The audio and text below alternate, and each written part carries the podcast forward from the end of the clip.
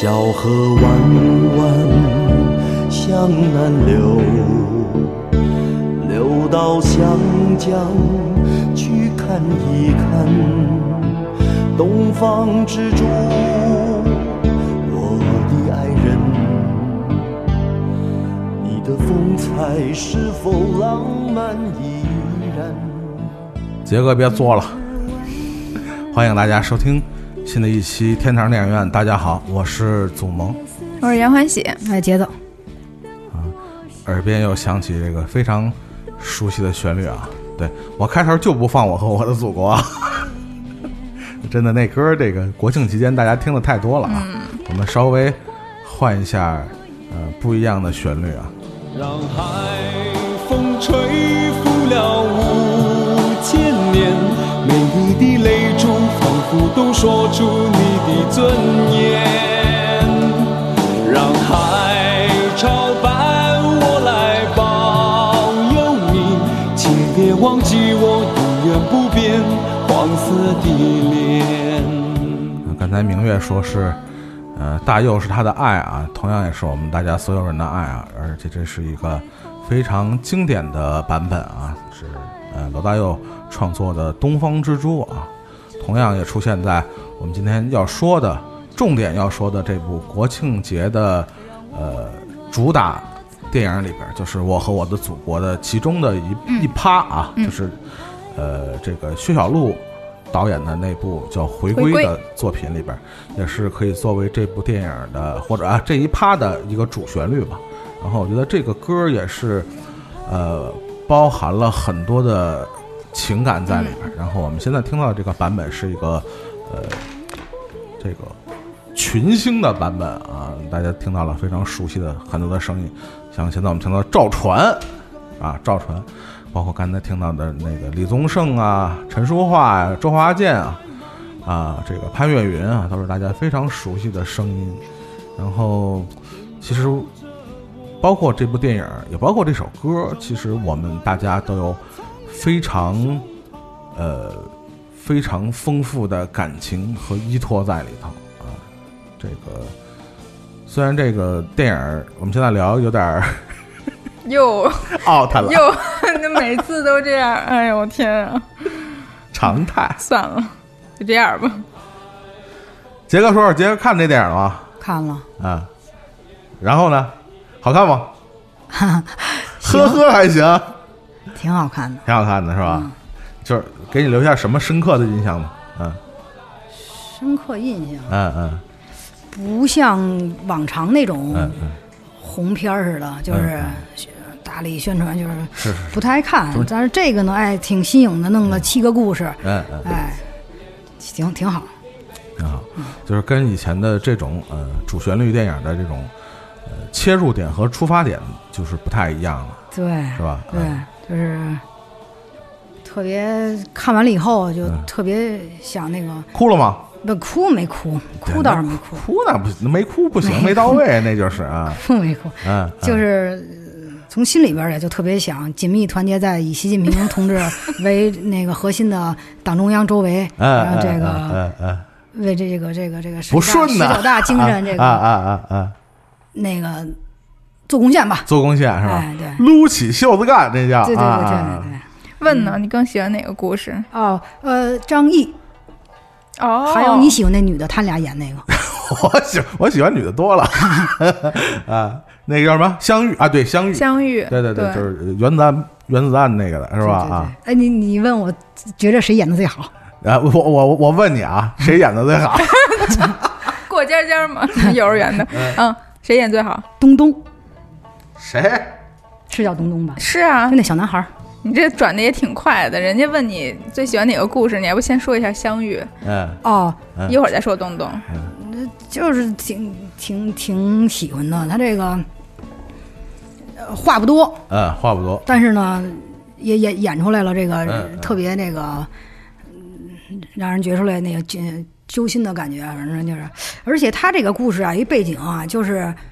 咱们造第一颗原子弹，一九六四年，对，嗯。但是他那个没有主要去演这个怎么造怎么难啊。嗯嗯但是我前一阵儿正好看了一个片片子，专门就演咱们那时候造原子弹的时候，嗯，横空出世吧，哎，就那片子红空出世哎，特特别难。先是以两个人为主，我说两句那行吗？可以啊可以啊，可以。啊，就是两个两个男主演当主线的，一个是演他们带着一群人去找地方，呃，合适造造原子弹地方，然后呢，随便找了一个地儿，然后那苏联专家说太前边太远了，我不想走了。可是那个地儿要是当了的话，就会把那丝绸之路的好多的好呃历历史的好地方给破坏了，嗯呃，所以、嗯这个。男主说不能在这儿，哎，他是一当兵出身的，就特有当兵那劲儿。谁呀？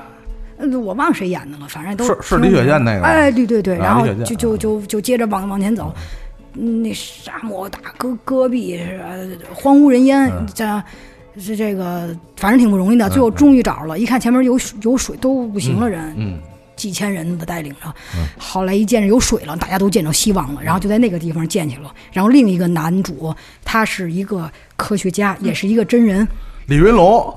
呃，对 对，李云龙他他老婆还是有美国的那个呃血统，也不户口的，然后就不让他跟他老婆说，户口太好了，就是还是非农的，是吧？我说的就比较白，就你能明白就行是绿卡绿卡绿卡。啊。然后不让他跟他老婆说他到底在干嘛，然后呢，他一下就去那儿好几年好几年呢，然后。家里边人也都是，就像这这个相遇这片子里演的似的好多大的科学家跟小小的科学家全都不能让家里边人知道到底干嘛去了。对，几年的时间都是杳无音信。对，也不生是死是活也不知道。然后最后这个突破了重重的困难，最后也没有吃的，然后那个时候就剩树皮了，说留留留给呃科学家吃。是 是是，他会分两拨人嘛，有一拨是那个干活的，嗯，有这个反正挺不容易的。然后这相遇，说回到相遇。就就他俩觉得演挺好呗，尤尤尤其是在公交车上那那那一段儿，包括下了公交车，最最最最好的是下了公交车，然后那个女的指指指报纸指指他，就都没有说什么，就明白哦，原来你你背着我这么多年哦、我知道你到底是干嘛去了，你是不是干这个去了？就是一切尽在不言中。嗯，对，嗯嗯，也是非常，呃，就是这个第二是第二部吧，是吧？这个相遇是吗？是第二部，对相遇第三部吧？第三部，第二部啊，啊，第二部，第二部，第二部，对对对这。是这个张一白导演啊，导那个导演指导的作品啊，嗯，倒是跟呃这个张艺谋导演以往的作品倒不太一样，我觉得情感表达上会非常的克制啊，就是包括刚才杰哥也说到了，包括这个张译和这个。呃，另外一个主演任素汐啊，嗯他们的其实其实，在公车上相遇那段的表现是非常克制而冷静的。对对，呃，而且，呃，那天在喵姐家录音嘛，正好录完音，跟喵姐夫也是聊聊起这个我和我的祖国嘛，就说，呃，这部电影的这个，尤其在呃公交上的这一段。整个的镜头的运用，其实你会发现它的那个后挡风玻璃，它的远景其实还是有一些设置的，嗯，就它不是有有戏的，对，不是随便的安排了一些路人甲、路人乙什么的，对，它是还是随着整个情感的呃变化和这个，尤其是任素汐那个角色，她的整个陈述啊，还是有一些设置的。呃，包括张一白导演在处理这段人物关系的时候，就是眼眼看着啊，眼看着这个两个人物情感要在爆发的瞬间，突然在这个时候，然后就是彭昱畅就是拿着报纸出来吼了一声，是吧？这个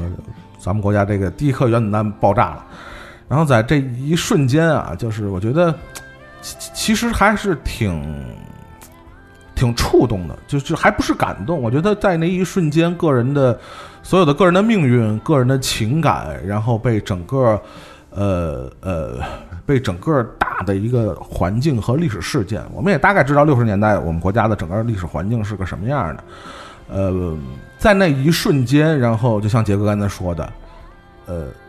其实我我后来看了第二遍以后，我觉得这一段比第一遍给我带来的冲击力其实更大。就是你知道，两个人的那种那种关系，一下子被整个人人的洪流啊对冲散了。对，虽然两个人远远的看着，然后杰哥刚才说来了，拿了一张人民日报，嗯，呃，但是那一刻，两人之间是已经没有任何语言可以沟通的了，就是那一刻，个人的命运和两个人的关系都被，呃，你不能说被时代洪流冲散了，但是确实消失在这种大的历史环境下，消失在集体主义的这样一个氛围里。呃，其实从某种程度上来讲，说也是一种悲剧，就是个人的悲剧，也但是也是正是由于无数人的这种个人的牺牲，牺牲，嗯，对无数人的这样的，就像后来这个最后这个小故事的结尾，任素汐在八十年代重新又在电视里看到了这个这个那那个角色叫高远嘛。然后这个我记得有的网友在调侃啊，就是彭昱畅演那个小小的愿望的那个啊，小小的希望那个主男主角也叫高远，啊是吗？对对哦，然后也是非常有意思的一个巧合啊。呃，当任素汐那个人物在电视里再看到这个这个无数个为这个这个原子弹这个问世而牺牲了个人的生活、个人的甚至生命的这些无名英雄的时候，那种那种那种那种情感啊，其实我我觉得看第二遍以后还是挺五味杂陈的。我觉得不光是一个就感动吧，很多人反映可能说，比如说每个故事这七个故事都有很多感动的点，但是可能你回头去去看这些电影的一些细节，我觉得，呃，我我是看完第二遍，我对很多就是之前可能觉得这 可能还平平无奇啊，各方面设定可能没有那么强冲击力，其实到感觉出一些其他的滋味儿啊，就是这个电影确实还是。有些细节的设定还是挺有意思的啊。我们今天会也在节目里也会提到，呃，包括其他几个呃，可能反响并不是那么好的 小故事里的一些细节啊，可能在大家看如果有机会的话，看第二遍或者再看的时候，会有一些新的发现。我觉得，嗯，然后那个。再再说一句，刚才那个小雨那个叫任素汐，她爱人，最最后不是把那口罩也给摘下来了吗？嗯他就是没成，不是任素汐的爱人，成了是她爷们儿，我没说他他 爷们儿，任素汐的对象他。对他对象，哎，摘了。他这个可能也是那个时候就得掩饰着一点儿，但是现在呢，哎，都已经知道了，成功了，然后就就可以把这个嗯那那个口罩给摘了。那个时候都偷偷偷偷的研究，对呃，那个呃苏联专家说，你们别费劲了，呃，计算机算出来就得需要两年，何况你们还没计算机。对对那那科学家嗯那时候算那个草稿纸。那帮知识分子不容易，这整个铺满了沙漠对，对对，都铺不满那么多，你想，最后成功了，然后就就胜利了。其实这个片子，包括就是以现在说以这个为例，然后，嗯，这七个故事多多少少都还用不同的，就从不同的角度，其实体现了一种这个个人跟集体利益、个人个人情感和集体利益的一种辩证关系。它不是说完全的就谁在谁之上，对。就是他并没有我一味的去鼓吹我一定要服从对。什么什么什么，然后他其实放大了很多这种特别真实的个人情感，就是你对这个就。他也不是完全被动的，就是就国家让我这样，我没办法，我必须得这样。他也有很多的自主对，我主就是真的是一片赤诚的爱在做这个事儿，然后正好能能能够呃为国家做出贡献什么什么的，然后包括在这个呃谁也控制不了的历史的事件点上，然后他去嗯你说是。消散也好啊，去推动也好啊，就是你把这个整个个人情感去稀释，就是它其实每一个故事它的这个呃比重和角度都不一样，对所以我觉得这个是还挺跟之前所有的主旋律国产主旋律电影比的话，还是挺高级的，对。就它其实是上升了一个层次。其实我们老说这个国国呃国庆档的这三部电影啊，《攀登者》、呃《中国机长》和这个《我和我的祖国》这三部，其实呃非要非要去硬去比的话，我觉得这个《我和我的祖国》其实从从立意啊，从它的切入点，其实就就就其实还就像刚才杨欢喜说的，就是已经已经高出一那么一筹了啊，就是他真是呃将以往的主旋律电影里边这种，比如说刚才杰哥说的这种非常典型的，比如横空出世，嗯，对吧？不管是那个将军是吧，李雪健演的将军，还是这个李幼斌演的这个科学家，其实他们都是呃推动这个历史事件的关键因素。那包括我们以前看的那些历史人物啊、伟大领袖，他们这种都是这种 是吧？决胜时刻，他们的运筹帷幄，对，都在表现他们的这个英明神武，是吧？都是都是这一类的主旋律电影居多。那这一次的《我和我的祖国》呢，它是非常呃呃典型的是以这个呃所谓的不管是这个小人物，还是螺丝钉，嗯，还是这些历史重大事件的一些侧面的切入的这些小人物或者平凡人物的这种切入点，呃，可以说是一个呃很非非常明显的一个进进步吧，可以说是啊。对对对，然后这个杰哥刚才说了一个这个呃喜欢的这个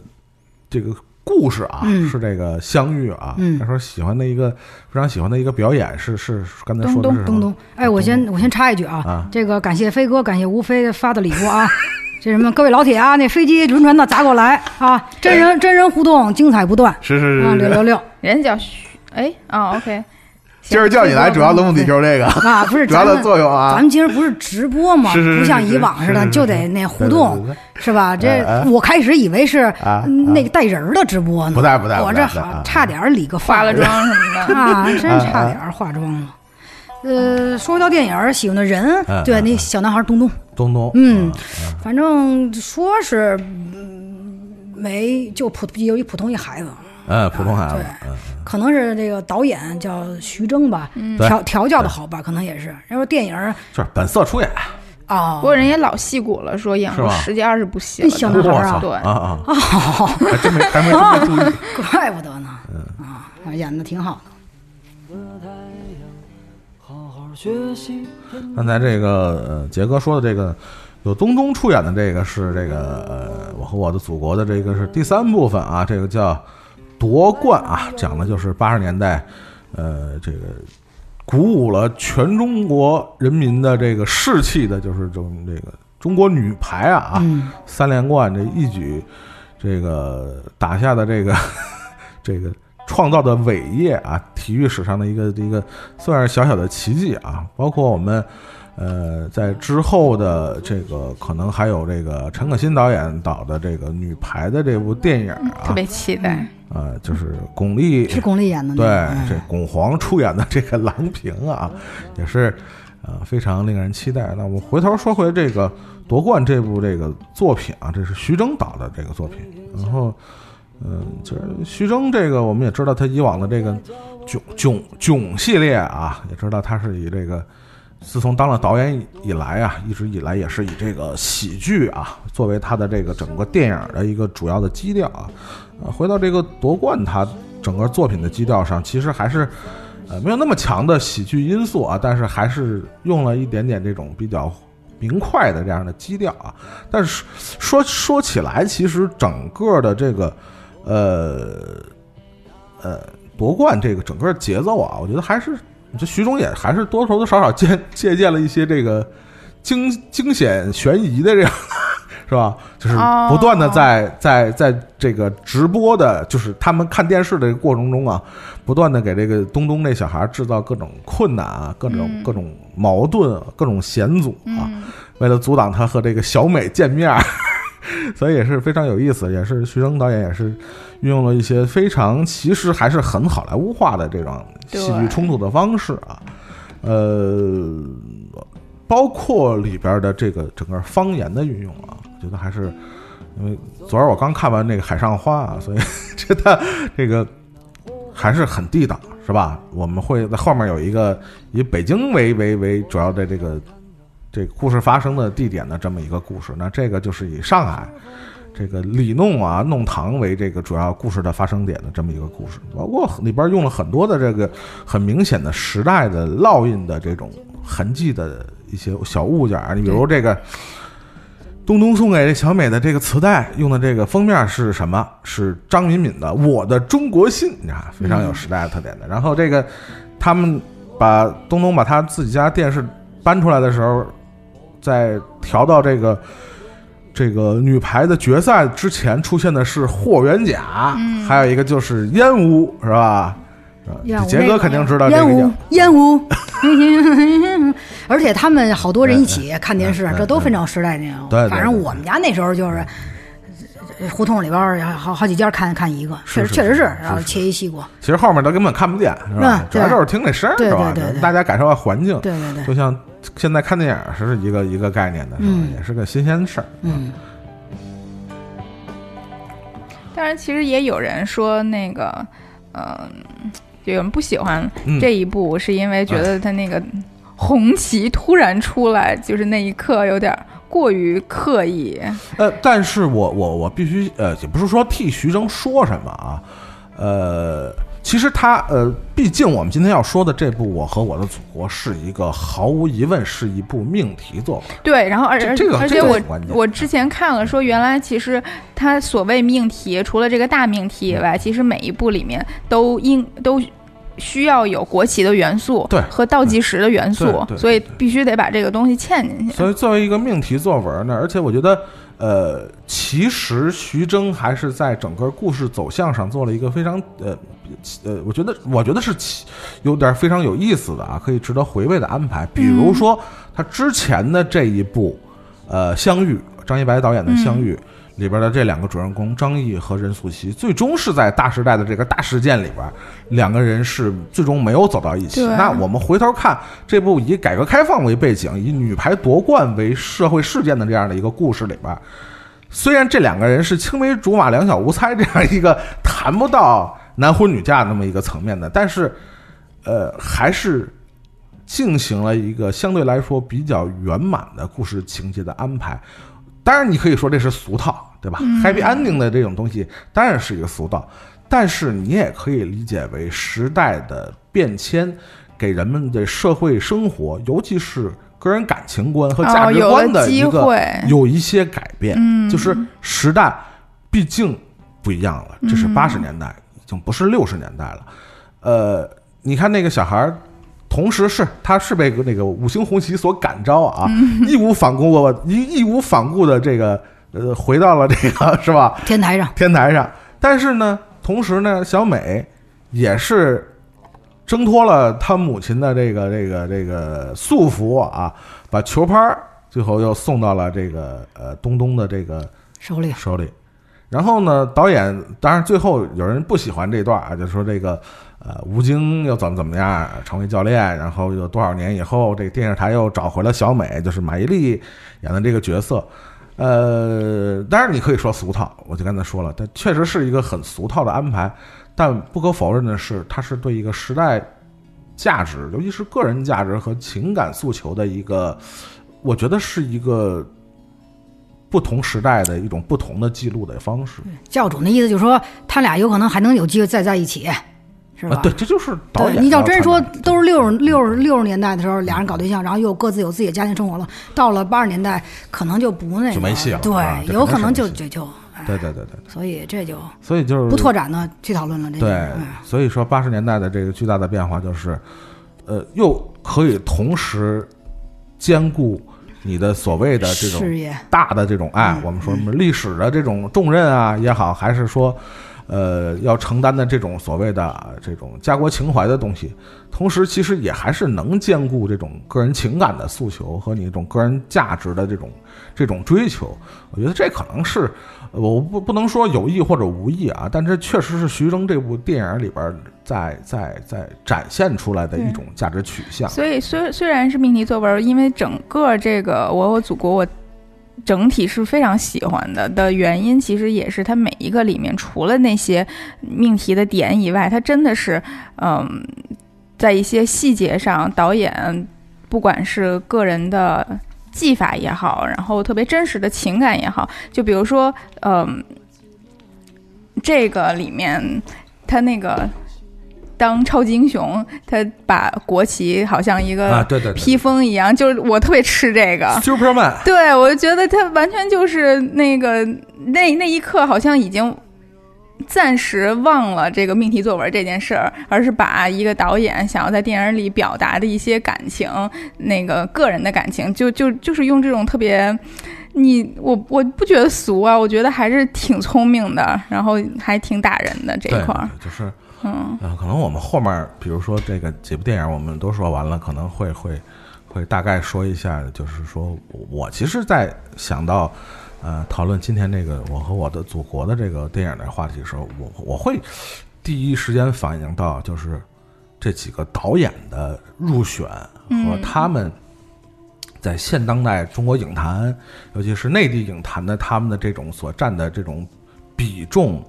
和他们那些代表作的对，呃，未来这种创作，我说创作势力的这种影响，其实还你你你，待会儿大家待会儿都可以可以都聊聊这块儿啊，我觉得还是你细琢磨还是挺有意思的。而而而且我觉得就是不不仅是每个导演在电影里去把那个自己个人故事的个人情感和家国情感的这个辩证。去展现出来，然后这个这个项目的同时，你都能看这些导演本身其实不就是为了国家在做这个事儿吗？对。然后，但是每一个导演还都特别 stand out，都都很有自己的个人风格。就还是把个人个人的某种艺术诉求，对，还是比较成功的移植到了这些命题作文里边。是的，他这个当披风，然后。站到天台上那那段确实挺好的，跟那小超人似的。虽说超人不会飞吧，但是也跟小超人似的。然后尤其嗯，你说，就是他回来之后就就是进他爸怀里。刚才六爷也说，我这这一点我也挺喜欢的，就是他的哭的那个点，不是说大家怎么这么不理解我，然后大家就非得让我弄这个，然后也不是让小美走了什么，他只是说咱们家电线怎么这么不好使，就是就是他这个点非常真实，就是就是这个点。对他不能说说小美走了什么的。他就说，如果电线好使，我就能跟他直直接交流交流。但他这么着，迂回的说也特别好。对，而且他当时站那儿，我觉得徐峥受哪电影影响啊？长大的就是他当时站那儿的时候，呃，不是一脚高一脚低那么踩着嘛？然后手里边拿着那个天线，他天是那样的。过去有一个呃打仗的片子，他有一个人也带着这个，然后通讯兵似的。对，我有印象，是吧？有有印象，好像就要冲去打仗啊，像好像在那个战场上。对，这个我们听直播的。出现了我们两位，另外两位无法到场的主主播，啊 其中一位说：“杨冠文，你好，经历同学啊。”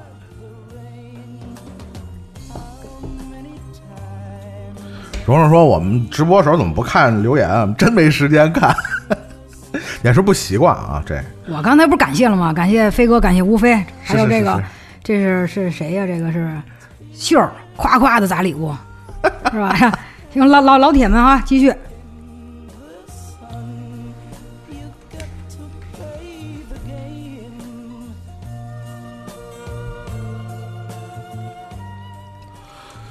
啊，其实其实我们还是啊，呃，可以顺着说一下啊，就是嗯，之后是，刚才说的是徐峥导演的这部关于八十年代的这些。社会事件和历史题材的这个作品夺冠啊，紧接着后面呢，就是我们要说的，就是这个薛晓路啊，薛晓路导演的这部作品是关于这个香港回归的啊，一九九七年七月一号，香港回归的这这部作品就叫《回归》，呃，那这个作品在呃整个的这七个故事里边，其实倒是挺反响平平的啊，就我看到的很多留言和评论来说呢。就是大家觉得好像就是没什么太深刻的印象啊。回归也是相比来说，就是也是我最后一名吧。如果要排名的话，啊，对，大家都说说最不喜欢他，你是这回归是吗？嗯，你呢？我是那个俩小伙子骑骑马那个。俩小伙子骑马，居然说凯哥不好，而且有一个还是他儿子。那这对举贤不避亲嘛，这不老话那还没毛病。那孩子，我我觉得还行。我反正看了他主演的那个，那叫啥来着？最好的我们嘛，是吧？你是只关心你公司的电影是吧？被我发现了。你看某些人，我我好像没看过。我我看他陈飞宇嘛，不是，就只是看了那个。呃，向往的生活，就他去参加向往的生活，他宣传的不就是那个吗？对对对对对对对。还有我觉得还挺挺挺挺挺呃本也不是说挺本色的吧，就是他有一些气质还，呃，我不知道是不是因为这个这个这个电影这个世家 出身啊有关系啊，他自身这个孩子身上还是有一些跟时下的一些所谓的小鲜肉不太一样。虽然他也是小鲜肉，对，但是他身上有一些东西还真的跟一般的这些小鲜肉还不太举手投足稍微有点底蕴的感觉，是是是，不不招人讨厌哈。嗯，先先说这个这个杨欢喜同学不喜欢的这个。回归回归啊啊！为什么不喜欢？其实我觉得我谈不上不喜欢，就只不过非得在这个七个里排个序的话，他没办法排，就是排到了最后。因为我就从这里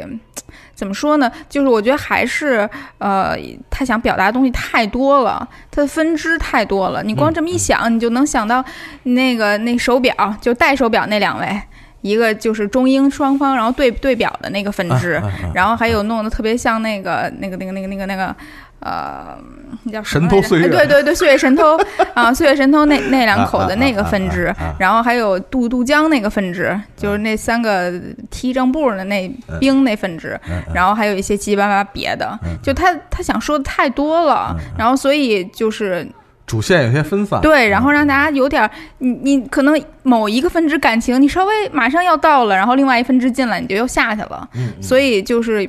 有点儿。可惜，然后因为据说他呃为了这个这一部其实拍了好多好多素材，但是因为时长所所限，所以只能剪成这样。但是我觉得这也体现了导演的一种能力吧。你你毕竟你这个时间有限是都一样的，就是你不能拿这个当理由还是怎么着？你也不能说你要去大家都一样嘛。对 对，你怎么能在这么有限的时间里，你把这个故事说的嗯好而深吧？所以还是嗯有可进步的空间。嗯。这个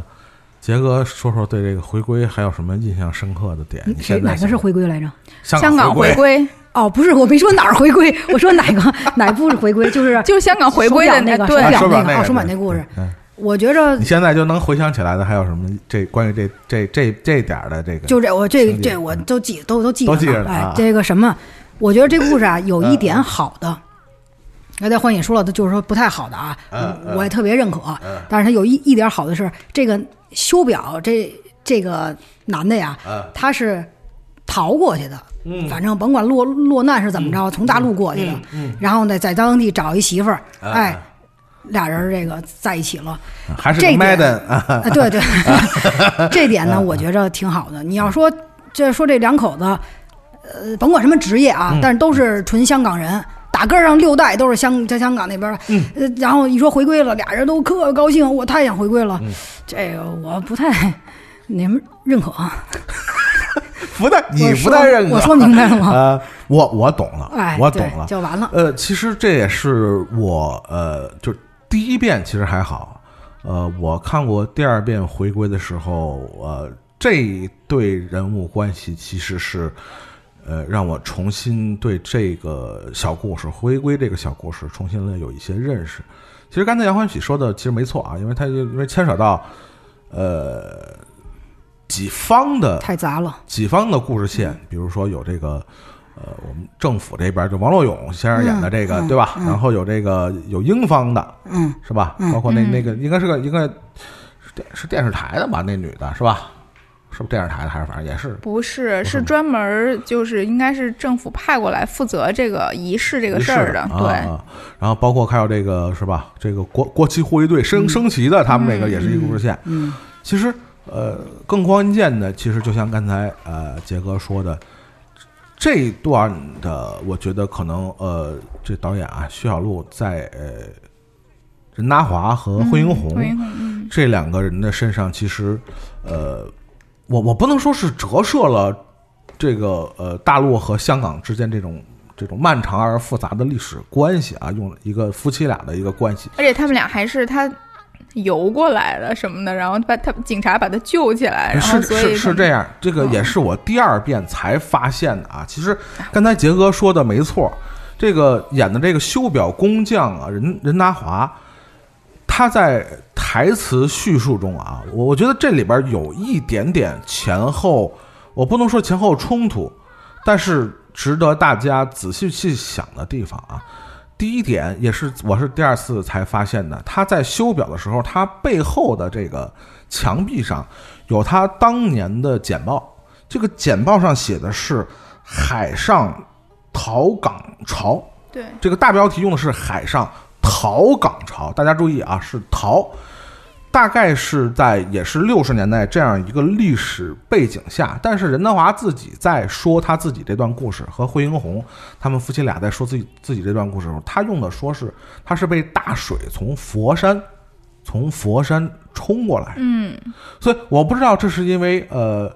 最开始的这个薛晓路的这个剧剧本，这个剧本也是薛晓路自己嗯创作的，嗯这个剧本刚开始的人物设定是怎么样的？还是说因为后期的各种审查的关系，嗯使他要改这个这个台词？因为这个说实话，逃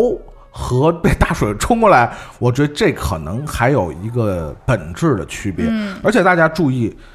在就是这个简报一晃而过的时候，呃，任达华说了一句话，一句台词，叫“故地有月明，河县异乡圆”。这句话其实说的还挺值得玩味的，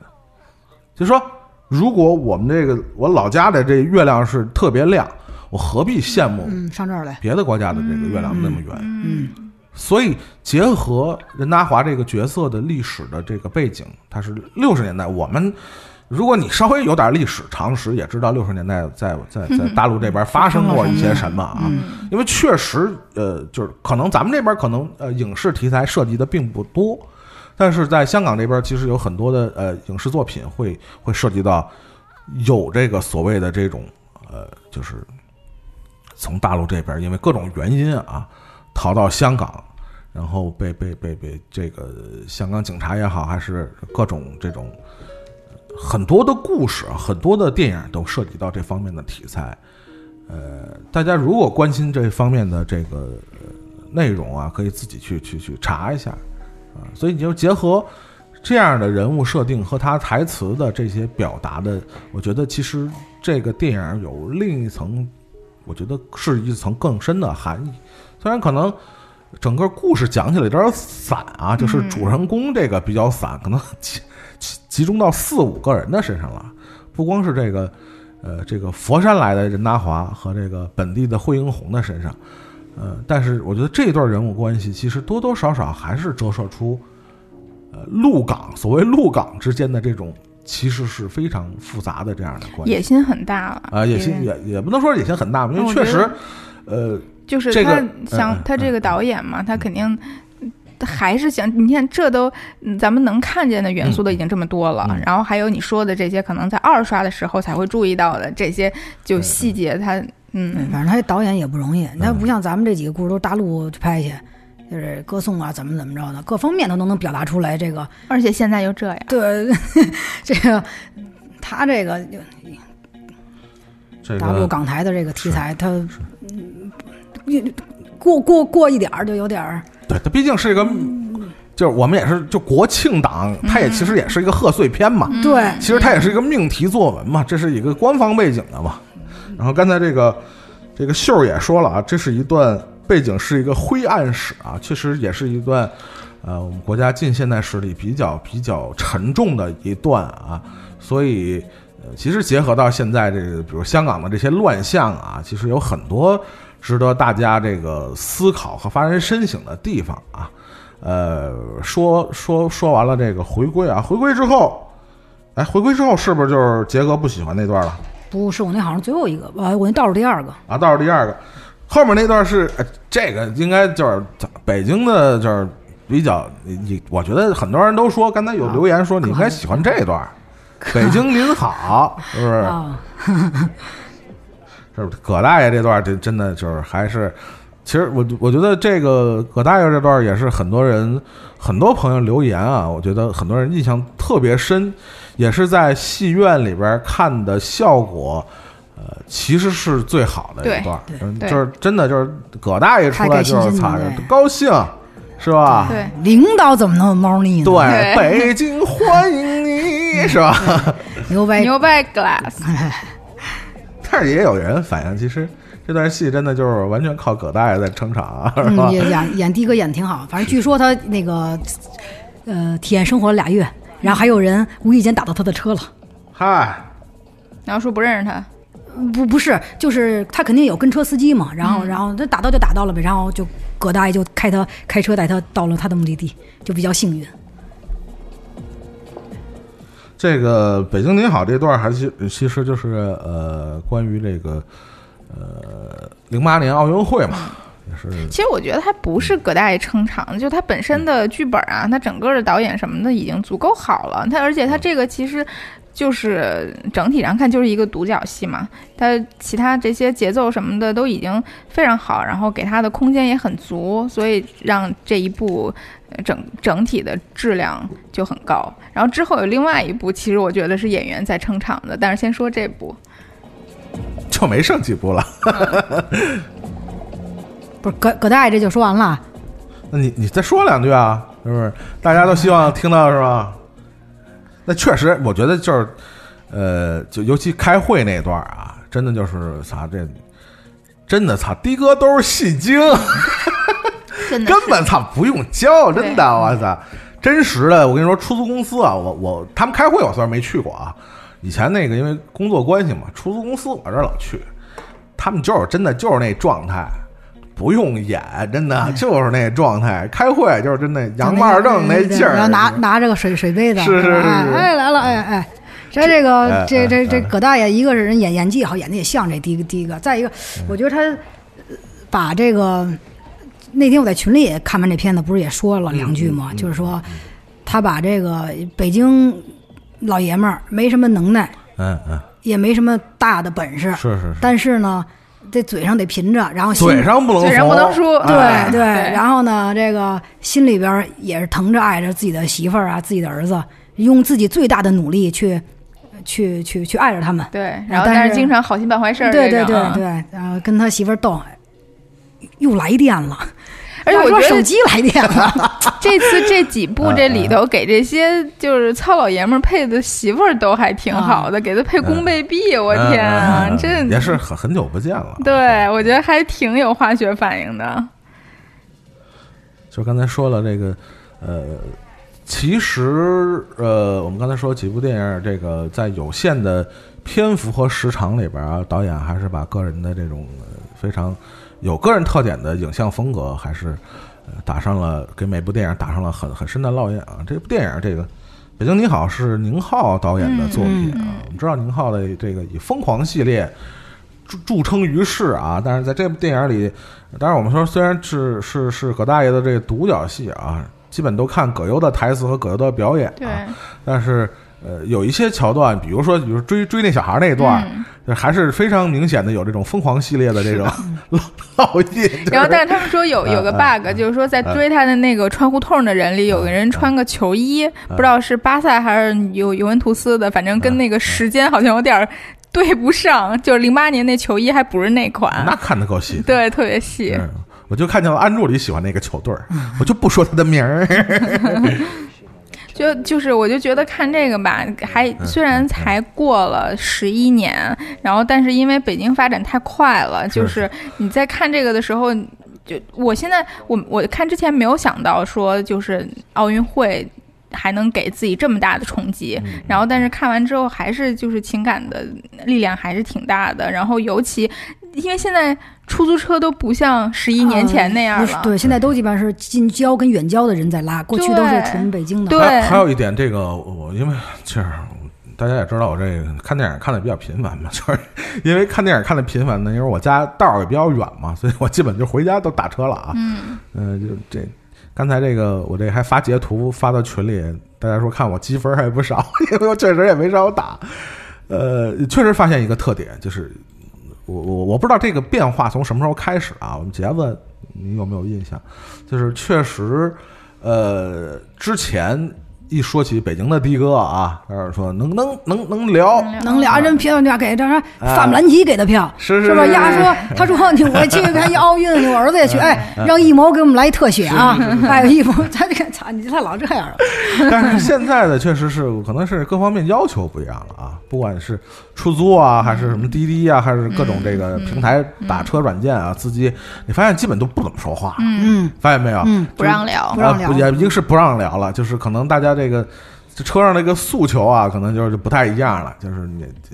有有一句问一句，你答一句，是吧？不问你别跟人主动聊。我觉得跟现在人的就是生活状态有关系，以前没有这么急躁，然后也没有这么忙，嗯就大家其实打车什么的都那个心情都还挺好的，愿意聊，我愿意跟你聊，我也愿意听，我也愿意跟着聊。但是现在他们每个人就天天就上班下班，然后天天在车里还要打电话会什么的，经常我们经常这样，所以就是能少吵我一下就少吵我一下，对我能少说一句我就少说一句。对我还累呢。对，而且跟那个科技发展可能也有关系。呃，过去来来来来来北京，他得问我去哪儿怎么走，对对对现在就直接查就行了。过去那走吧，哎，我带你去，怎么怎么着的，嗯哎，一路上我都给你讲讲这儿这儿那儿的，这现在手机都能查出来。是的，感谢六爷送花啊！六六爷又开始刷花了啊?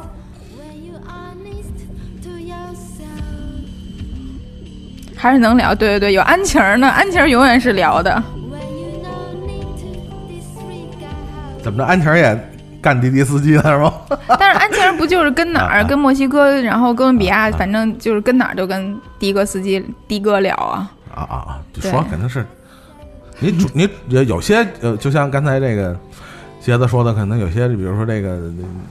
家里家里不是说这个，其实也不在远近了。我觉得你要是主动，尤其出租这边啊，你要主动跟人搭腔呢，人家还是挺能聊的。但是你要不主动呢，他一般不会主动跟你聊了。现在是现在是这么个情况，基本上。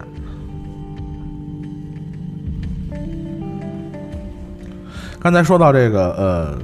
说刚才这个《北京你好》这部作品啊，呃，虽然呃也有这个宁浩的个人风格在，但是主要还是以这个葛大爷的 独角戏为主啊。但是其实就像刚才杰哥说的，他的这个呃，从其实从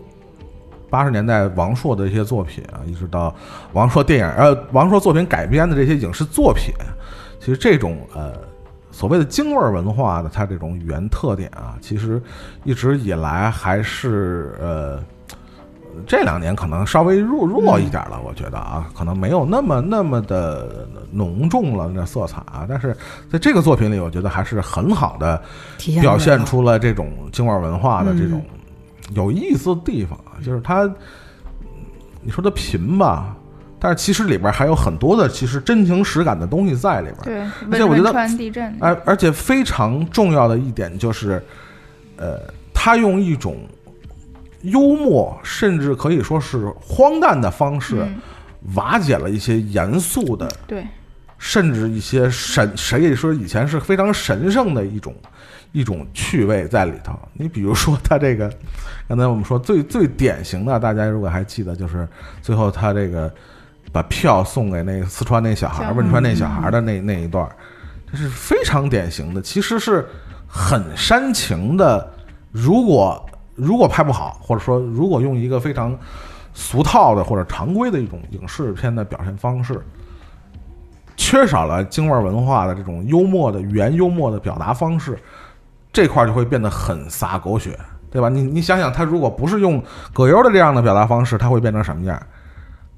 可能就会非常煽情，但是就是因为这样的一种京味文化的一种这种北京市的语言的这种方式，瓦解了这种特别煽情的东西，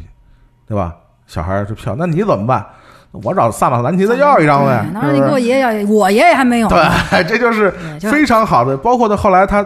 票没了，他自己去那个这个这个那个这个直播那现场嗯，，大屏幕前哎，碰上那那那哥几个说你嗯那你那你那不让抽烟，哎不让抽烟，鸟巢不让抽烟，去不了。啊那不让抽烟，我能去吗？对。管我是不是？谁能管了我？不去了。嗯哎，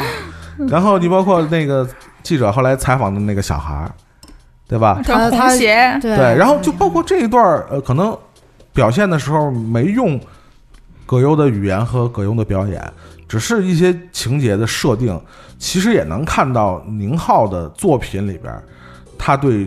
以往的所谓的这种呃严肃的这种方式的一种，你可以说是解构，或是对一种这个以往的这种抒情方式的一种瓦解，他用一种调侃，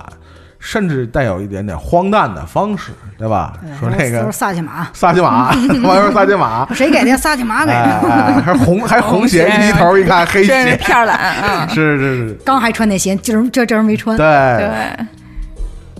然后那个就是他们在医院里，你就刚跟那谁那小孩打完之后，然后去那个医院里，就是做玩儿人家那个轮椅的这个戏，应该也是临场即兴的去去去那啥的。然后当时就觉得让葛优这个角色，然后去玩人家轮椅这个事儿也特别合适，就特别没溜儿，对，特别没 没溜儿。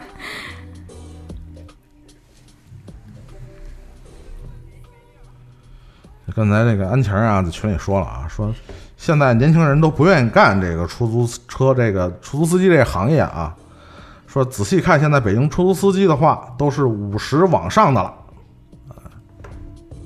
这也也还是有一些年轻的，但是可能就是刚才先生说的，可能就就不不愿意看干这个专职的出租的司机了，可能就是从事这个手机平台的各种是吧约车的这种这种司机的会会年轻的比较多，相对来说啊，就是可能就是刚才说的这种。可能各种原因吧，这个就不在我们今天电影的探讨范围里边了，也 可能，也可能，也可能啊拆迁了，他就不就不干了都。不是，是不是一个因素啊？拆迁了就有一部分人是这样，拆 拆迁了还干。还干的，可能就是奥迪了和宝马，好吧？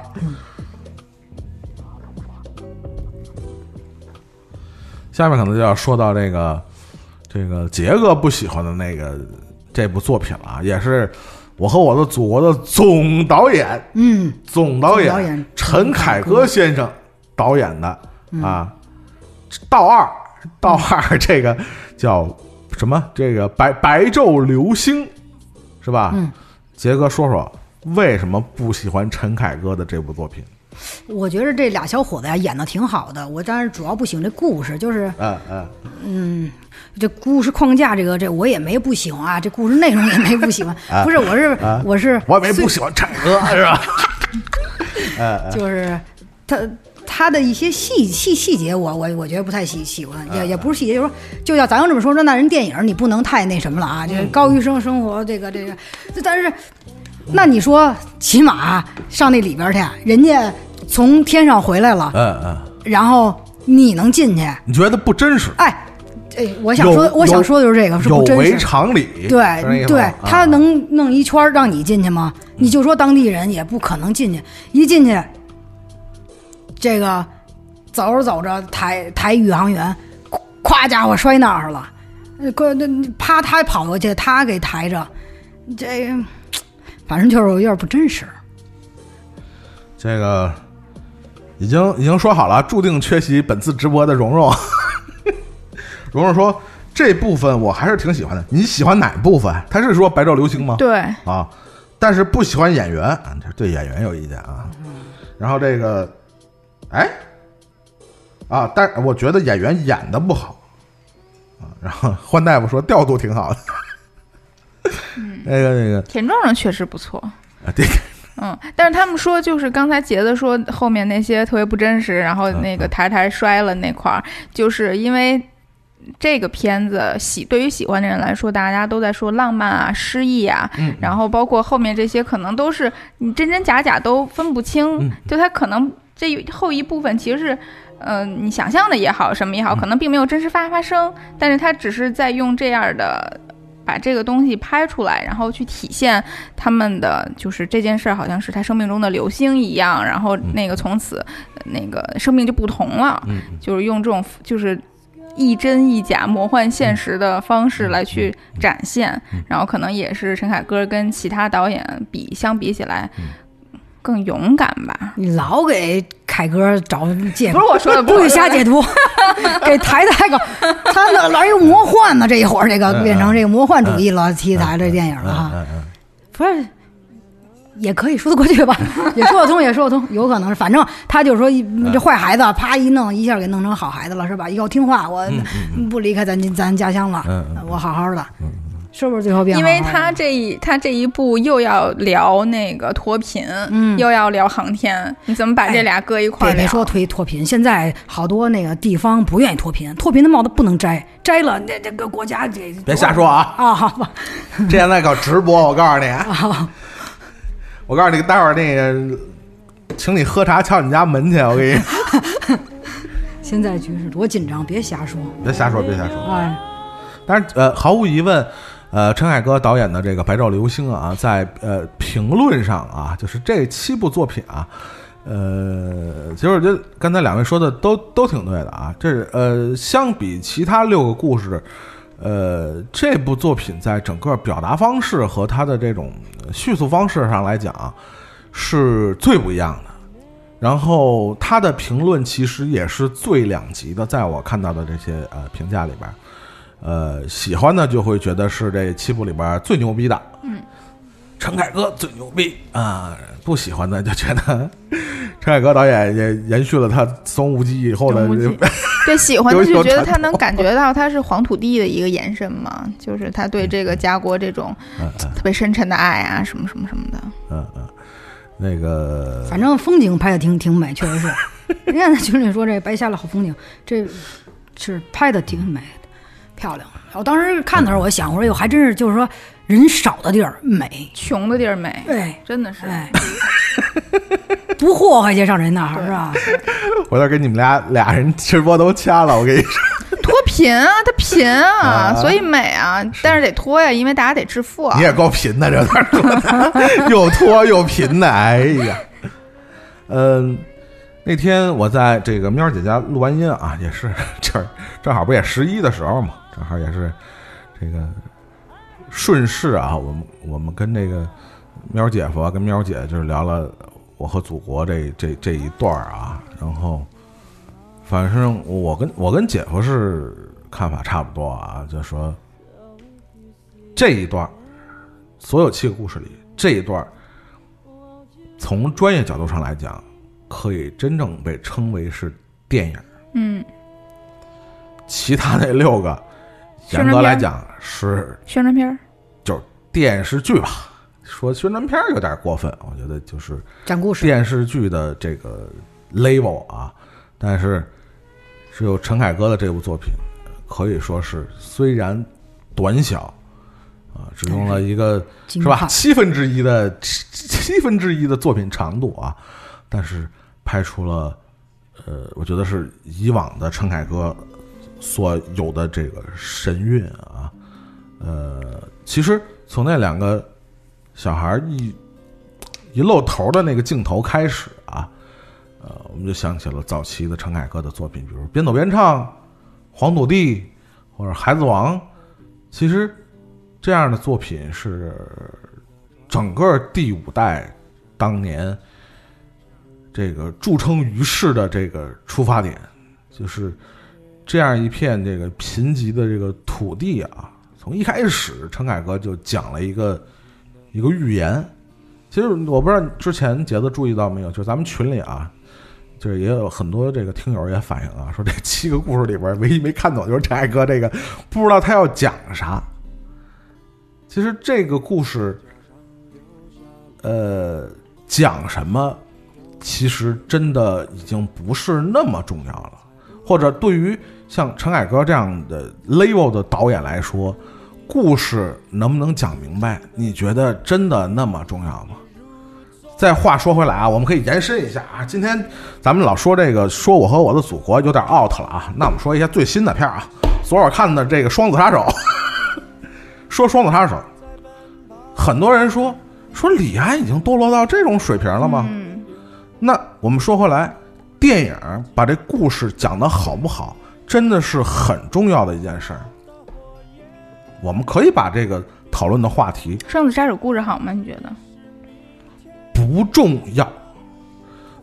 其实我说一个题外话啊，在另外一个群啊，跟咱们电影群完全没关系的啊，我也忘了怎么被加进那个群里边了，甚至好像都不是，哎，是转票群，应该是一个。就说起这个，他们有提前看点映的这个这些朋友啊，也说起这个，就说这个写了一个东西，也是说李安这电影故事讲的太烂，说说了他说了一句话在群里啊，我印象特别深啊。虽然我基本在那群里就潜水啊，他说，那是是不是李安应该回归一下电影的本质，就是讲故事，就认为李安已经脱离了电影的讲故事的本质。结果这哥们儿一说这话，立刻遭到群里的很多人群嘲，你知道吗？其实我觉得这个确确实是令我，呃，突然也是灵机一动啊。这个问题确实还是挺值得大家去去商量，而且这个这个争议和争论可能一直会持续下去。就是电影的本质究竟是什么？或者这么说，讲好故事或者讲一个故事，是不是真的是拍电影的一个本质？其实我觉得是挺值得大家去思考的，尤其在我们呃呃中国这样的电影市场有这么大的受众群体。其实你会发现，不管是在什么什么平台上啊，甚至包括这个所谓文艺青年扎堆的豆瓣儿平台上，大家一致推崇的这种电影，什么电影？诺兰。为什么？因为诺兰的电影足够烧脑，故事情节足够复杂。嗯，甚至有一些人拿出这样作为一部好电影、一部优秀电影的唯一的标准。这个电影够不够烧脑？它是不是杰作的唯一标准？我觉得这就是值得今天我们，尤其是你有一定的阅片量和观影量的人，值得反思的地方。电影的本质究竟是不是讲好故事？我们今天很容易去批评一个成名已久的大导演，说他不会讲故事。那其实我倒想让大家换位去想一想，这些已经 成名这么久的导演，他会讲不好一个故事吗？他会挣扎于创作出一个让大家都能看懂的故事，有那么难吗？所以，如果大家去换位想一想的话，我觉得可能会对电影，或者说我们今天要讨论的这些电影，有一些不一样的思考的角度。这么说吧，就是我觉得这七部里，作为一个在这么一个普天同庆的日子里，一个献礼的贺岁片的电影里，有这样一个故事，我觉得还是挺，我就不能说惊喜吧，但是至少作为影迷来讲，还是挺高兴的。就是你不不管是看不看得懂，或者是你喜不喜欢，但是它太不一样了。对，就我们需要还是需要不一样的东西的，所以看第五代还是有存在的价值。本来就是啊，是是是嗯。杰哥，这个听了刚才听了我们这一番言论，有没有对你这个对《白昼流星》有一些改观？有没有想法，就是想重新再看一下？没有，就是还是非常坚定的，就是不喜欢。嗯，是是是，就是更加坚定了你不喜欢的观点，是吧？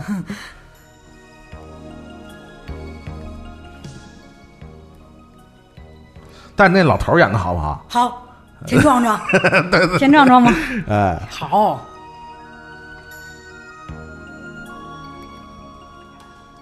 其实与其说这个电影讲一个故事，不如说呃，陈凯歌在讲一个寓言。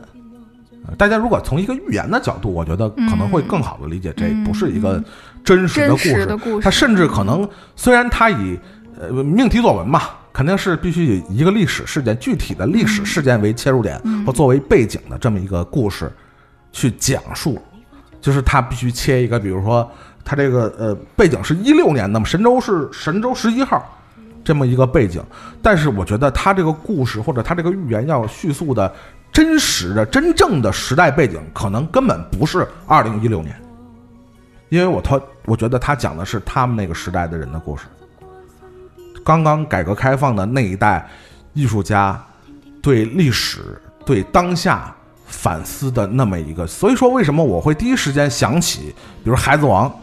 对吧？比如像阿成的那些故事，什么《孩子王》、《棋王》、《树王》这些故事，可是孩子王、齐齐王什么的，他最后都结结局，这这这这不像这个故事。这是命题作文啊，这是命题作文嘛？就是为什么说很多人能接受到，不光是呃呃，不管是他摄影，或者他整个取景多么漂亮，其实我觉得这个故事无关于脱贫本身，很多人会纠结到那个，比如说田壮壮那个所谓的这个这个主任的这个身份啊，或者说他对这个什么这个这个这个这个这个脱贫的这个元素，我觉得其实这个故事跟脱贫的关系并不大，或者我我我我我可以呃试着试着帮杰哥解释一下最后的这个情节这种不真实，或者说它脱离客观现实的非常重要的一个因素，就是在那一刻，在那一刻，呃呃，杰哥可以试着啊脱离开这个故事，想想这个老头带着这两个小孩骑着马去找和他们同样的归乡人的那个时刻，脱离那颗真实的历史事件，人、马和汽车同时出现在一个场景，在那样一个环境下，其实就像刚才杨欢喜说的，是第五代导演的某一些他们的审美习惯的一种诗意化的表达。嗯，在那一个时刻，或是在那一刻表达的时刻，情节逻辑是让步给情感逻辑的。就是我的情感表达到这儿了，我就要这么表现。你你你现在细想想，他最后的这些人的表现是不正常的，包括突然围下来围起来那些记者，用镜头怼着那些宇航员，包括喊口号。咱们也是看过真实的这个 这个太空舱落地，没有人喊口号，对吧？导演会没有这种常识吗？不是，他只是把整个情感逻辑烘托到那个境界了。嗯，就别那么真真的去说他到底真不真实。他根本不在乎真实的东西是什么样，嗯嗯他要表达的是他内在情感的逻辑。嗯说在这个时刻，情感逻辑是占主导地位的，而情节是占次要地位的。这就是整个我觉得，呃，如果你换这么一个角度去看《白昼流星》嗯这个作品，可能会有一些不一样的感受，因为它确实和其他的六个故事的表达方式和审美取向都是不太一样。嗯，所以就是，呃，说了说了那么多吧啊，包括可能也是，呃，顺便安利一下李安的 新片《双子杀手》啊，就是，呃，我们说了半天这个电影的本质是什么？如果非要让我给个答案，我觉得就是光影再加上声音的一个魔术。讲故事也是变魔术的一部分。有的人会非常合理或者非常成功的用光影声音去讲故事，而讲故事本身并不是拍电影的诉求。所以我为什么一直在群里安利《双子杀手》的一百二十帧的这个版本的事儿？这部电影如果你看的不是最佳的版本，那你花多少钱都是不值的。说说我我有一个能接受的价格，我买了一个这个 这60个块钱的啊六十块钱五十块钱的版本，呃，对这个我跟他说这也不值，因为他最理想的欣赏它和品尝它的方式，那就是最佳的版本。这是可能之前这个呃，我看比利林恩就犯过这样的错误。我也是，就是因为之前看比利林恩，我特别喜欢。呃，没我没嗯看一百二十帧，的，我觉得一百二十帧，我操，就是真的就是大家说的这种，就是这不像是李安的水平啊！李安为什么要拍一个这样的，对吧？但是当你真正的用一部电影的最佳的观赏方式或者切入点去看完了这部作品，你才能真正体会它最大的魅力。反正他有一点挺真实的，就是宇航员下来的时候是人家给抬下来的，他不是说自己走下来的。我以为你要说吃饺子那个比较真实，里边的肉他妈哦，真香！那吃饺子那段儿是不是啊？反正我也听出来了，你们俩就给我往直了掰，是是是是，服不服？就是服服服。啊嗯我回去再好好看看这个。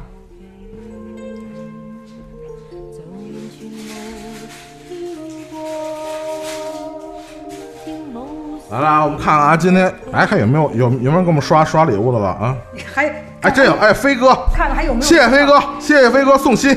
谢谢六爷送吻。飞哥争取给我们送一个什么大鲤鱼什么的。上回直播还有给我们给我还有人给我们送大游艇啊！回头我给飞哥发一发一私信，我那个你送游艇，回头我给你报销，多少钱我给你，好吧？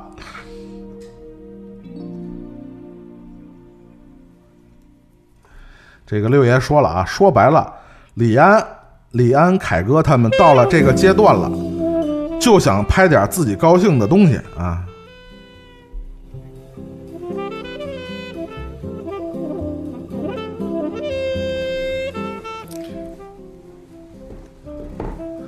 呃，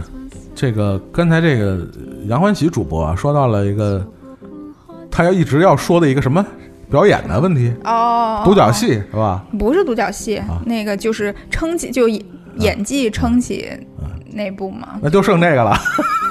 哎，不是，是不是还差两部没说？没有啊，就这一部了前夜没说呢。啊。前夜啊，对，最啊第一部没说第一部没说，对对，啊。其实我觉得真的这个呃，看似啊这几个人呃挑出来这几个导演好像没什么规律。然后这七部的先后顺序好像也没啥规律，就看似好像是时间的这么一个顺序啊，但是你想想这一头一尾还挺有意思，嗯，都是这个跟军人、跟部队是有关系的，对吧？那可是吧？这个真还真是，尤其最后一部讲的还是这个女的这个空军这个战斗驾驶员、战斗机驾驶员，对，这是一真实的人，对，而且呢，第一部也是一真实的人，对也是真实这俩都是真实的。对对对对对对，而且，呃，他把最年轻的这个导演安排在最后，呃，在他前面的是这里边岁数最大的导演。其实，嗯。我觉得还是挺有、挺有深意的这么安排，对吧？嗯嗯呃，陈凯歌导演他们毫无疑问，毫无疑问是意味着，呃，中国电影曾经辉煌的历史和过去，对吧？代表着历史。那文牧野导演这个八零后的导演啊，肯定是代表着未来，所以就是把文牧野搁到最后，我觉得也是用用心良苦了啊。后浪推前浪，是是是是，虽然很多人对这个后浪觉得拍的不是特别好，嗯，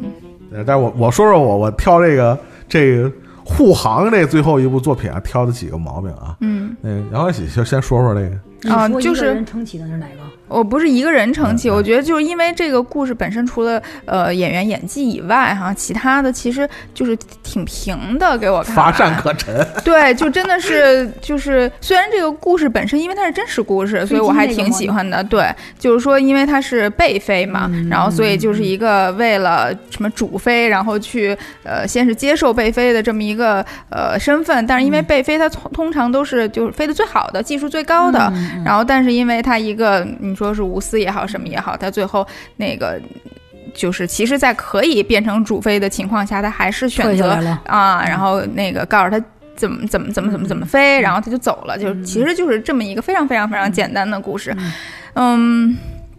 就这个故事本身我其实还挺喜欢的，因为我一直都比较喜欢这种呃。默默无闻的，但是又非常呃一身本事的这种人的事儿，但是呢，就是因为它太平了，所以肯定也很多人就觉得不是特别好看。但是呢，他又因为有呃，就是找了宋佳呀，然后什么那个呃一堆。客串的雷雷佳音啊，呃，郭京飞啊，就是这些稀稀碎。稀碎，干就鼻子里，对，就这些，我觉得全都是当今嗯，电视剧圈儿嗯。一就是非常演他小时候他爸那王艳辉，对王艳辉对，然后他媳妇儿不是那个那谁嘛，陶陶虹陶嘛虹，对。就是把那个什么还有呃张张张子枫是吧？对对对，演他小时嗯。候，对，就这些现在最最最最活跃的，然后的最出色的电视剧演员，给放在一起了，所以我觉得他们技术还是非常过硬的，然后至少在演技上，至少在看的这个过程的感受上，没有说特别掉链子。嗯，但是你要真细抠它，嗯，其他的故事啊、节奏啊、什么什么别的东西，觉得确实乏善可陈。其实跟我是药神是我不是药神是差不多毛病啊。怎么又说？我不评价，药神还是挺厉害的。对，这个是呃，我说说我的这个这个，就是尤其是那个也是也是还是在喵姐家聊天啊，说起这个这个这个喵姐夫对这个护航这个片儿啊，就是对他这个摄影啊一些运用啊，灯光的一些运用就很有 很有意见啊，太技术流，就有一些硬伤的东西。但是我我在这里边可以，呃我我我没那么技术流，但是有有一点啊，大家可以回看的时候可以稍微注意一下啊，就是宋佳他们演的这个战斗机的这个驾驶员啊，这个驾驶的时候不戴护目镜这事儿，我就觉得我我也不是军事迷啊，不是你看那个什么中国机长，他们不都戴雷朋吗？都只呃就说呀戴雷朋啊。就不是不是，他雷朋也不带，就是你回头去看一下这个哦小宋佳，可能我觉得啊，导演是不是为了要突出一下这个演员的这个表演的张力啊？不重要，就是就是别得得非那么真看见眼睛，真实的，他能真飞去吗？不重要，哎哎，都都弄一死尸，哎，那还看什么宋佳呀？我眼睛得了，宋佳我特喜欢，你可能够给我不着，整好吧？给我整个吧。是是是，哎，你这所以你你觉得就是这为了看表演嘛，是吧？就看看脸蛋儿也行啊，你这个不能不是有的帅不？帅？这帅帅帅帅那身衣服嗯穿上嗯特棒。嗯嗯他有的时候真穿上工作服，不管哪行业的啊，他可能真就挡上了，有点那个妨碍这观众这个嗯是是是观看。是是是哎，所以这个不重要。是，眼睛是心灵的窗户，对，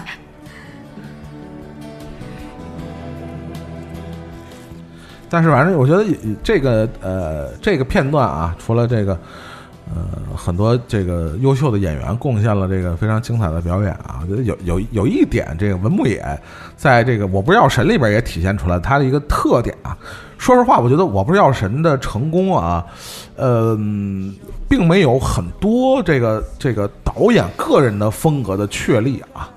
呃，但这两个作品能看出来，起码这导演的这个音画结合的这个节奏还是挺好的，就有点像盖里奇的某一些，但没有盖里奇那么强啊，就是这个就是音乐和太扣帽子了。那你没办法，你因为个人风格我也找不着别的。文牧野，反正我估计啊他呃也是听那个，就是就是不知道真假，反嗯正给他分的资源也是最少的，就整个啊，就你说这个这个对对对那就完成度还不错了，对，是吧？完成度不错，而且其实还挺吃挺吃 CG 这块儿的啊，因为肯定有很多这个战斗机的这个这个飞上天上的哎什么这些对对对对对对，还是说，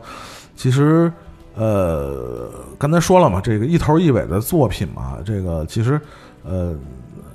头的这个作品是管虎嘛，管虎是我们国内的这个算是现现在这个第六代里边的一个非常非常非常主主打的导演了啊，就是 虽然非常可惜，有些这个重量级作品 今年还没有上映啊，但是这个也可以可以看出来，这个呃六代导演现在已经在这整个七部作品里边占了一个非常重的比比重啊。那同时呢，把文牧野作为这个最后的这个压轴出现的这个导演呢，也可以说是整个中国电影电影电影界啊，对整个八零后导演也是非常重的一个期许啊。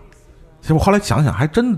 现在卖座片的很多导演真的都是八零后啊。你比如《流浪地球》，郭帆导演是八零后，对，哪吒的导演那个饺子也是八零后，就是可见这已经八零后的作为导演的势力，看是也是慢慢的这个露头了啊。那我们翻过头来说一下《前夜》这部作品啊，作为整个《我和我的祖国》的这个打头阵的一个作品，就是就好像也也也也也怎么说？其实我我我的看法就是，其实管虎的身上挺集中的表现了第六代导演的某一些变化。嗯，就是你想他们第六代身上非常浓重的，就是他们关注的所谓的这种呃灰色的题材或者边缘人的这种题材的，他们这个风格，在管虎的身上，包括他这几年，包括什么杀生啊这一类的作品啊，其实到什么老炮儿啊什么的这种转变已经非常明显。到现在的这个《前夜》这部作品，借鉴了很多类型片的一些因素，就是它的这个变化还是在在第六代里边是作为一个，我觉得是一个分野。嗯，它是一个非常关键的，他他在第六代里边算是比较年轻的，管虎是六八年的，嗯，他比他大的这些，比如什么娄烨什么的，呃还是比较坚持个人的非常浓重的特点和风格在里边儿，而而像他。另一面啊，第六代的另一面，比如张扬，你比如刚才说的张一白，啊，这些导演他们身上都是，就是说，呃，从开始拍片就会走一些非常类型化的这种商业片的这种嗯嗯嗯嗯嗯，路路数啊，所以你看，在管虎身上还真的集中体现了 整个第六代的这种变迁或者演变的这么一个过程啊。前夜是不是大家看着还挺像那个悬疑啊，这种惊悚啊，这种整个节奏的把控还是确实特别像那种借鉴了很多这种因素啊。它作为第一部，然后就是呃，我觉得可能是因为呃，就七部短片就分别都不是特别长嘛，然后整个两个多小时看下来，我一点疲惫感都没有。然后我觉得也要感谢第一部它整个的非常紧凑的一个。时间啊，然后包括它的里面处理这些问题的，呃，就是他的怎么怎么把握，让黄渤来怎么去处理他现在面临的这些问题什么的，嗯，我爸妈看完这个之后，就是我问他最喜欢哪一部，就他们俩都说最喜欢《前夜》，就是我也在想为啥，我觉得可能还是他们就这个作为。就其实我看完前夜之后，当时我就回群里，大家就在聊天儿，就是以前夜为典型儿，我们这七部电影其实都在说这个重大事件，呃背后的平凡人。然后，当然这些平凡人的共同点全部都是，其实他们在各自的领域已经是佼佼者了。就这个其实是一个贯穿的。一个东西，然后也是非常打动大家的。它为什么这么共鸣感这么强？就是因为我们不论就是做什么行业，我们从从事什么样的工作，我们可能就是就天文地理，也可能娱乐，什么什么都可能。但是我我们的工作本身其实就是可能呃第二天。大家看见的一个特别好看的发布会也好，然后一场活动也好，或者一个上线一个新产品也好，就所有的这些东西，大家看见的都是这个，但是我们工作的可能就是它背后的一个特别小的一个细节。我们为了第二天它展现在世人面前是一个完美的状态，而在前一天夜里，可能因为一个特别小的零件东西、设备的东西，然后去你睡不了觉什么什么的，就它这种的。贴近感太强了，但是他在说的是，甚至是在一个开国大典，是一个七十年前的这么一个事儿，一个真事儿，然后他还是可以贴近，所以我觉得这个就是他把一个，因为当时管虎说他当时是因为有事儿，所以错过了大家来挑片儿的这么一个挑题材的这么一个 那个活活动，所以大大家都把好拍的都挑走了，最后就剩一个最久远的七十年前的这么一个事儿给他了，那。大家开过大典，大家看见可能都是呃领领导人在台上这个那个的，然后都是一些黑白的片儿，然后大家的方言都听不太懂，觉得离自己特别远，但是他还是可以把它拍成一个，甚至可以有点忽略年代背景的这么一个共情感非常强的这么一个故事，我觉得这个的完成非常优秀。嗯，就是，其实我觉得真的整个第六代导演啊，嗯，也是集中在这个管虎身上，也是。非常非常怎么说呢？呃，就他们的变化真的是跌跌宕起伏啊，也是伴随着这个整个时代的我们这个时代，尤其是我们所处时代的这种文化尺度的变化啊，也是整个第六代导演就是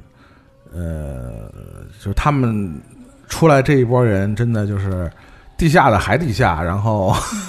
主流的现在已经非常主流了。呃，以至于像管虎这样的导演，就是说，嗯，能在一个命题作文里边打头阵，而且非常出色的完成了这个任务。我觉得也是，呃，可以说是对对他们这一波导演啊，呃，做了一个非常好的表率作用啊，这是当打之年啊，也可以毫无疑问，第六代导演现在是整个中国电影不光是呃，在艺术。成就上，还是是在呃商业的这个推动上，他们都可以说是现在非常主力的一群人啊。虽然喵姐非常讨厌第六代啊，但是这是呃无法否认的，就是他们已经扛起了中国电影的这个生力军的这么一个一个一个一个重任啊。哎，他这故事题材选第就是题材选的挺好，又是小小人物，然后又是在在这个他身边的，又是又是跟这个呃开开国一致，然后红旗紧密相扣。对你弄小，你弄太大了，你弄那个毛主席身边一秘书，你他的身边不太好。可是你弄小人物，弄一个那个炸油饼的扫地的炸油饼的也不太好。对哎，是是那这选这个故事，选这人又是真实的，哎，又又跟这国旗紧密相扣，哎，不错。选的挺好，而且人家想法挺好，拍的挺好。而且我妈也是最这几故事最最喜欢这个。我我说我说谁演的好啊？那个黄渤演的最好。我说为什么呀？我说后几个睡着了，睡着了，你说啊，没法弄。花多少钱？你跟他，你跟你跟你妈说，他是说不睡，他说使劲睁眼，他说我花钱不能上那儿睡来。后来也是睡着了。然后他们说不是那个谁欧豪，然后在房顶上嚷嚷说谁家什么什么什么哦能不能借点那个什么的，说现在不就是朋友圈吗？万圈儿，然后喊一句，就都是一样的。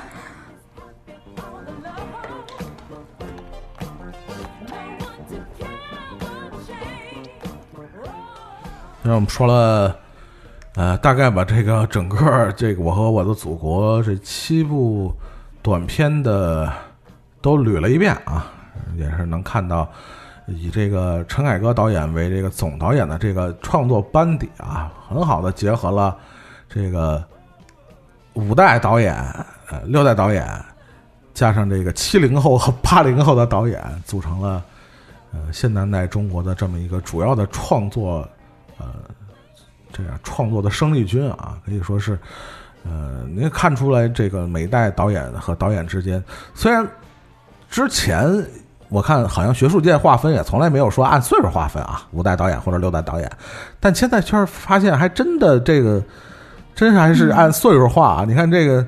徐峥什么的，宁宁浩他们这真的就是，甚至你包括吴京啊，他们都是七零后啊，标准七零后。然后你到文牧野什么的，我们刚才说郭帆什么的，就是八零后了啊。六代导演还真的差不多都是六零后，是吧？张一白我们刚才说了，包括这个，呃，包括这个刚才说管火，这薛晓路严格来讲算是，他还并不是就算导演这块儿，他是干了好多年的编剧啊。嗯，后来因为这个，呃，北京遇上西雅图这个作品啊，成了这个非常成功的导演。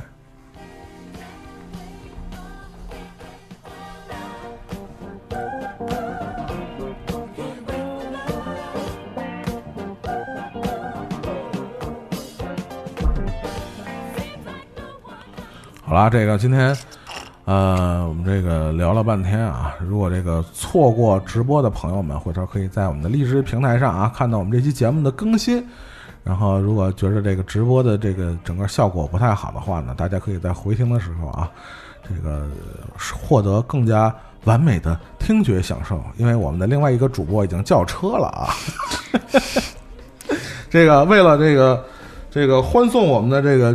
你继续啊！你啊你要想那个升个华什么的，给你升华不给你继续啊！不升华不升华了。刚才你都已经人走都茶凉了，升什么华呀？还升华？你都已经醍醐灌顶了，是不是？提提什么壶灌什么顶啊？是不是？杰子，你说就光咱咱咱俩聊多没劲，咱俩聊就聊点别的，是不是？咱就不聊这个你本。来本来给我发的嗯不是这个内容啊，你就你说说的是原话啊，说这个我说是什么主题啊？通通过看这个《我和我祖国》，哎。呃，预测中国啊中国 中国未来十年呃的发展跟中国品牌的发展。好，我查这堆数据，哎，我这。你看，你看呀，我把这有一堆数据，我把我身边儿所有能能认识的，就是做电影的朋友啊，就是不是说真的，就是他就是在干干干这行业的吧，也是干了十好几年。就跟这就跟这帮似的，哎，请他们家这顿搓饭，哎，他们身边也有人卖，哎，给我跟我跟我多少人家会懂点儿啊，是吧？真的假的的，哎，跟跟我聊，人家夸夸一给我发数据，还有是什么呀？嗯。你又说聊嗯国产品牌未来的，啊我又我又从我身边我就使劲找，我说谁干金融的，啊。我就使劲想，哎，但凡人家沾点边儿的啊，我就问人家，又请人搓饭，嗯哎，人家又跟我二零九下去，他跟我聊。啊啊。中美贸易战，啊！不是真的，就那人跟我聊啊，哎，我这都记笔记了。嗯。人家跟我我说你说慢点儿哎，什么呃，咱们这中国大力发展实体经济制造业怎么着？哎，三十年前什么样？未来十年怎么着？啊，他体呃还有那个经济体制改革嗯，现在是供供供给侧的改革，这都是内部的啊。那那外部就就就因素多了啊啊。经经经济体体制改改变越来越大，你看，你看这今一九年的头头，你再等两分钟再走啊，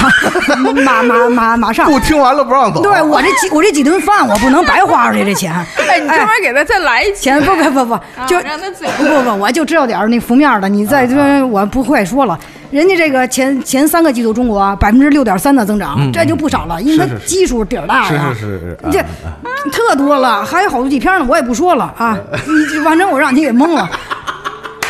这哎真的哎，华为习惯啊啊那华为啊。任任俊飞任总说了啊，是是是是。是我我愿意跟美国人做生意，对对对。哎，我愿意进你东西，但是你不给我，是。我也用不着你，我这儿自己发明的出来，不惯你丫的。哎，对你这，哎，行了，就这样吧。都都第几次了？他跟你说的 brief 你能听吗？就他跟你说的，你这太认真。哎，你瞧我，你瞧我写的这个，我操！我不干，我的个妈！哎，跟这电影一点关系。哎呦我天哪！杰哥把十九大报告都扒下来了，哎，有点那意思，吧哎再也不来了。还是非常感谢大家啊！收听我们这期节目，尤其是在这个直播平台上收听我们节目的朋友们啊，然后以后呢，我们会呃找更多的机会吧，和大家一起这个做这种直播的互动啊。今天当然非常的呃，还是还是有点不适应啊，就是跟大家互动的这个 频率和频次还是稍微低了一点啊。我们还是习惯以前那个。这个闷头说自己的啊，这以后多搞一下直播这样的活动啊，我们也多做一下和大家的这种互动啊，这个我们也改一改这种 这个播出的方式啊。好了，那我们这期节目就和大家再见了，我们下期节目拜拜。拜拜拜拜拜拜拜。拜拜